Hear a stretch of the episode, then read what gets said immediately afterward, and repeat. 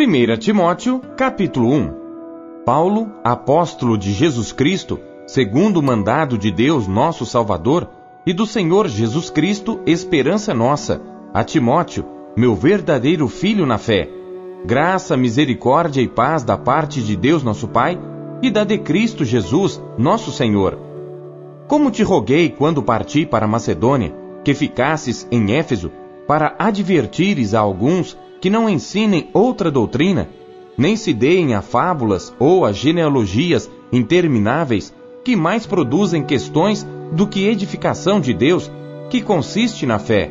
Assim o faço agora.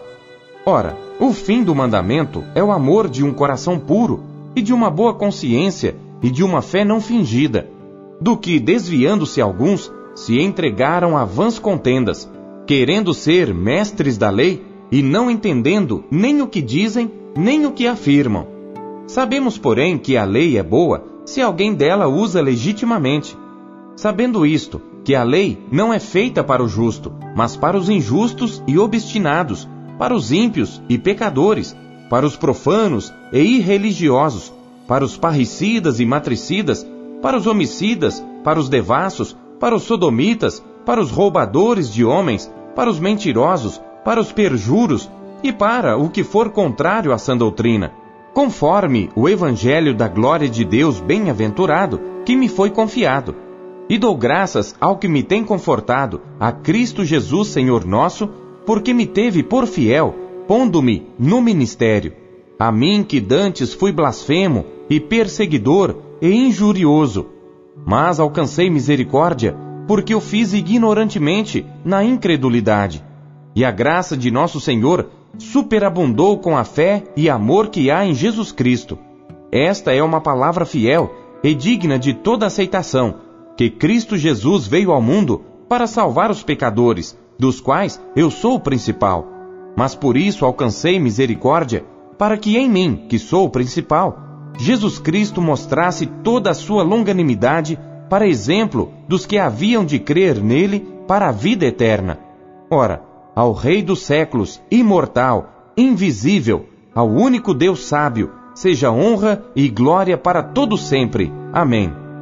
Este mandamento te dou, meu filho Timóteo, que segundo as profecias que houve acerca de ti, milites por elas boa milícia, conservando a fé e a boa consciência, a qual alguns, rejeitando, fizeram naufrágio na fé.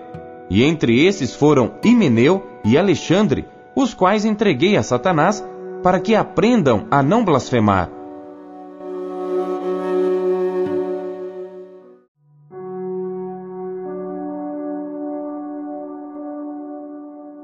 Capítulo 2 Admoesto-te, pois, antes de tudo, que se façam deprecações, orações, intercessões e ações de graças por todos os homens, pelos reis e por todos os que estão em eminência, para que tenhamos uma vida quieta e sossegada, em toda piedade e honestidade.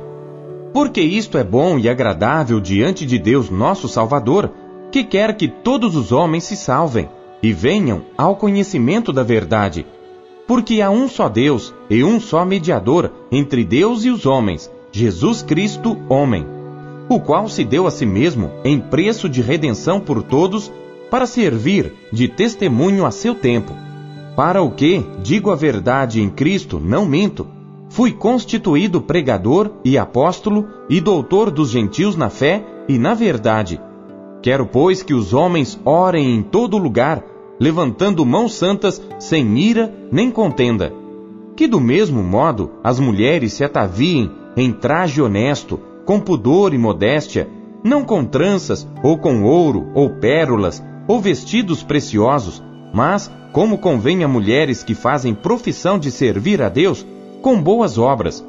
A mulher aprenda em silêncio com toda sujeição. Não permito, porém, que a mulher ensine nem use de autoridade sobre o marido, mas que esteja em silêncio. Porque primeiro foi formado Adão, depois Eva. E Adão não foi enganado, mas a mulher, sendo enganada, caiu em transgressão. Salvar-se-á, porém, dando à luz filhos, se permanecer com modéstia na fé, no amor e na santificação.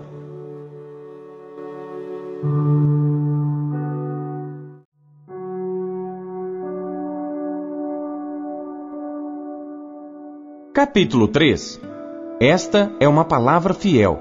Se alguém deseja o episcopado, excelente obra deseja.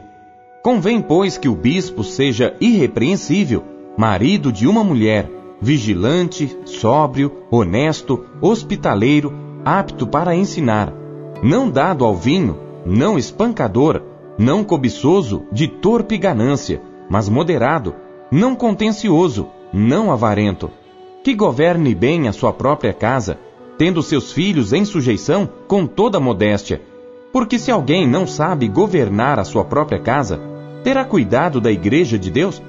Não neófito, para que ensoberbecendo-se, não caia na condenação do diabo. Convém também que tenha bom testemunho dos que estão de fora, para que não caia em afronta e no laço do diabo. Da mesma sorte, os diáconos sejam honestos, não de língua dobre, não dados a muito vinho, não cobiçosos de torpe ganância, guardando o mistério da fé numa consciência pura. E também estes sejam primeiro provados, depois sirvam, se forem irrepreensíveis. Da mesma sorte, as esposas sejam honestas, não maldizentes, sóbrias e fiéis em tudo. Os diáconos sejam maridos de uma só mulher, e governem bem a seus filhos e suas próprias casas. Porque os que servirem bem como diáconos adquirirão para si uma boa posição e muita confiança na fé que há em Cristo Jesus. Escrevo-te estas coisas, esperando ir ver-te bem depressa. Mas se tardar, para que saibas como convém andar na casa de Deus, que é a igreja do Deus vivo, a coluna e firmeza da verdade. E sem dúvida alguma, grande é o mistério da piedade. Deus se manifestou em carne, foi justificado no Espírito, visto dos anjos, pregado aos gentios, crido no mundo, recebido acima na glória.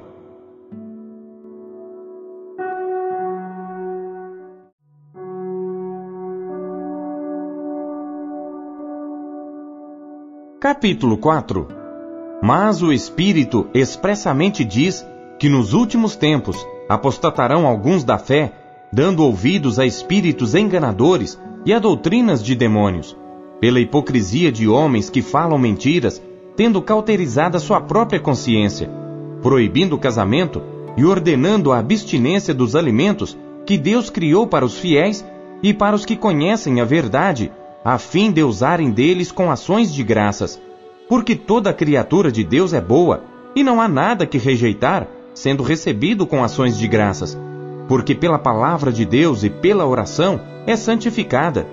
Propondo estas coisas aos irmãos, serás bom ministro de Jesus Cristo, criado com as palavras da fé e da boa doutrina que tem seguido.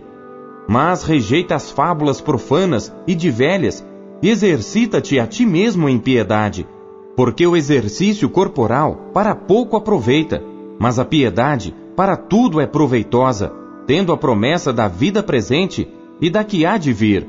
Esta palavra é fiel e digna de toda aceitação, porque para isto trabalhamos e lutamos, pois esperamos no Deus vivo, que é o Salvador de todos os homens, principalmente dos fiéis Manda estas coisas e ensina-as. Ninguém despreze a tua mocidade, mas seu exemplo dos fiéis na palavra, no trato, no amor, no espírito, na fé, na pureza. Persiste em ler, exortar e ensinar até que eu vá. Não desprezes o dom que há em ti, o qual te foi dado por profecia, com a imposição das mãos do presbitério.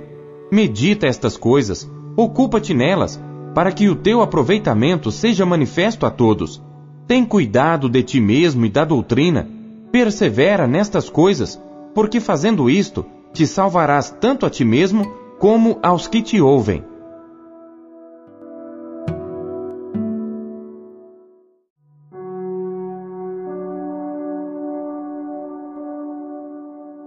Capítulo 5 Não repreendas asperamente os anciãos, mas admoesta-os como a pais, aos moços como a irmãos, às mulheres idosas como a mães, às moças como a irmãs, em toda pureza.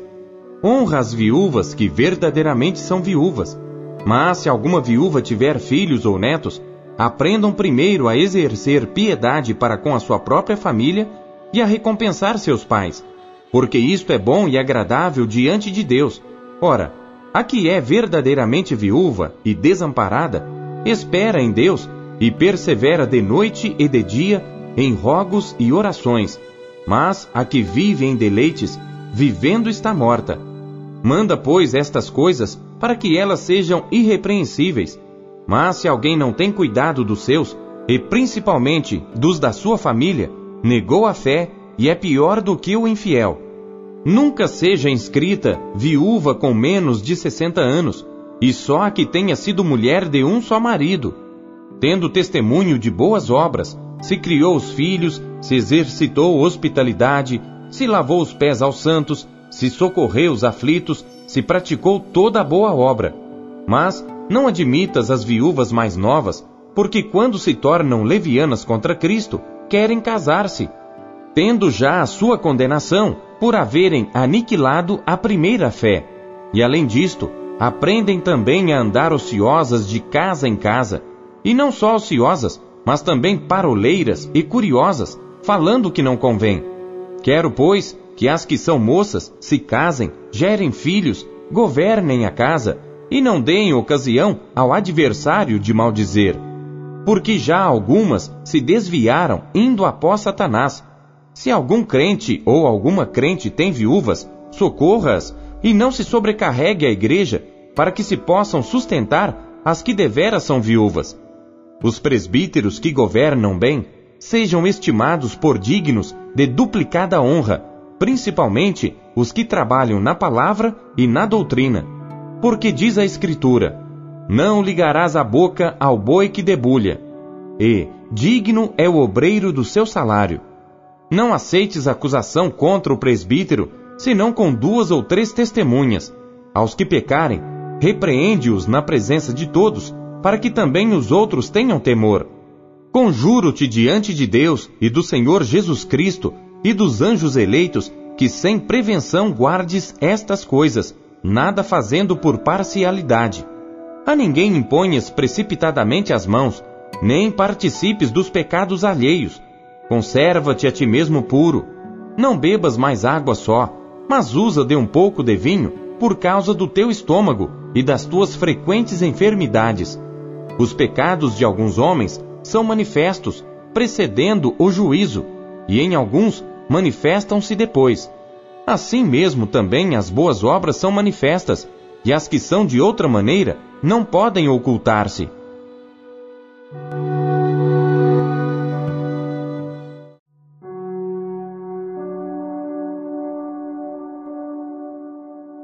Capítulo 6 Todos os servos que estão debaixo do jugo, estimem a seus senhores por dignos de toda honra, para que o nome de Deus e a doutrina não sejam blasfemados. E os que têm senhores crentes, não os desprezem por serem irmãos. Antes, os sirvam melhor, porque eles que participam do benefício são crentes e amados. E isto ensina e exorta. Se alguém ensina alguma outra doutrina, e se não conforma com as sãs palavras de nosso Senhor Jesus Cristo e com a doutrina que é segundo a piedade, é soberbo e nada sabe, mas delira acerca de questões e contendas de palavras, das quais nascem invejas, porfias, blasfêmias, ruins suspeitas, contendas de homens corruptos de entendimento e privados da verdade, cuidando que a piedade seja causa de ganho. Aparta-te dos tais mas é grande ganho a piedade com contentamento. Porque nada trouxemos para este mundo, e manifesto é que nada podemos levar dele. Tendo, porém, sustento e com que nos cobrirmos, estejamos com isso contentes. Mas os que querem ser ricos caem em tentação e em laço e em muitas concupiscências loucas e nocivas, que submergem os homens na perdição e ruína. Porque o amor ao dinheiro é a raiz de toda espécie de males, e nessa cobiça alguns se desviaram da fé e se traspassaram a si mesmos com muitas dores. Mas tu, ó homem de Deus, foge destas coisas e segue a justiça, a piedade, a fé, o amor, a paciência, a mansidão. Milita a boa milícia da fé, toma posse da vida eterna, para a qual também foste chamado, tendo já feito boa confissão diante de muitas testemunhas. Mando-te diante de Deus que todas as coisas vivifica, e de Cristo Jesus, que diante de Pôncio Pilatos deu testemunho de boa confissão, que guardes este mandamento sem mácula e repreensão até a aparição de nosso Senhor Jesus Cristo, a qual, a seu tempo, mostrará o bem-aventurado e único poderoso Senhor, Rei dos Reis e Senhor dos Senhores, aquele que tem, ele só, a imortalidade e habita na luz inacessível, a quem nenhum dos homens viu nem pode ver, ao qual seja honra e poder sempiterno. Amém. Manda aos ricos deste mundo que não sejam altivos, nem ponham a esperança na incerteza das riquezas, mas em Deus, que abundantemente nos dá todas as coisas para delas gozarmos. Que façam bem, enriqueçam em boas obras, repartam de boa mente e sejam comunicáveis. Que entesourem para si mesmos um bom fundamento para o futuro, para que possam alcançar a vida eterna. Ó Timóteo, guarda o depósito que te foi confiado, tendo horror aos clamores vãos e profanos e às oposições da falsamente chamada ciência, a qual, professando-a alguns, se desviaram da fé. A graça seja contigo. Amém.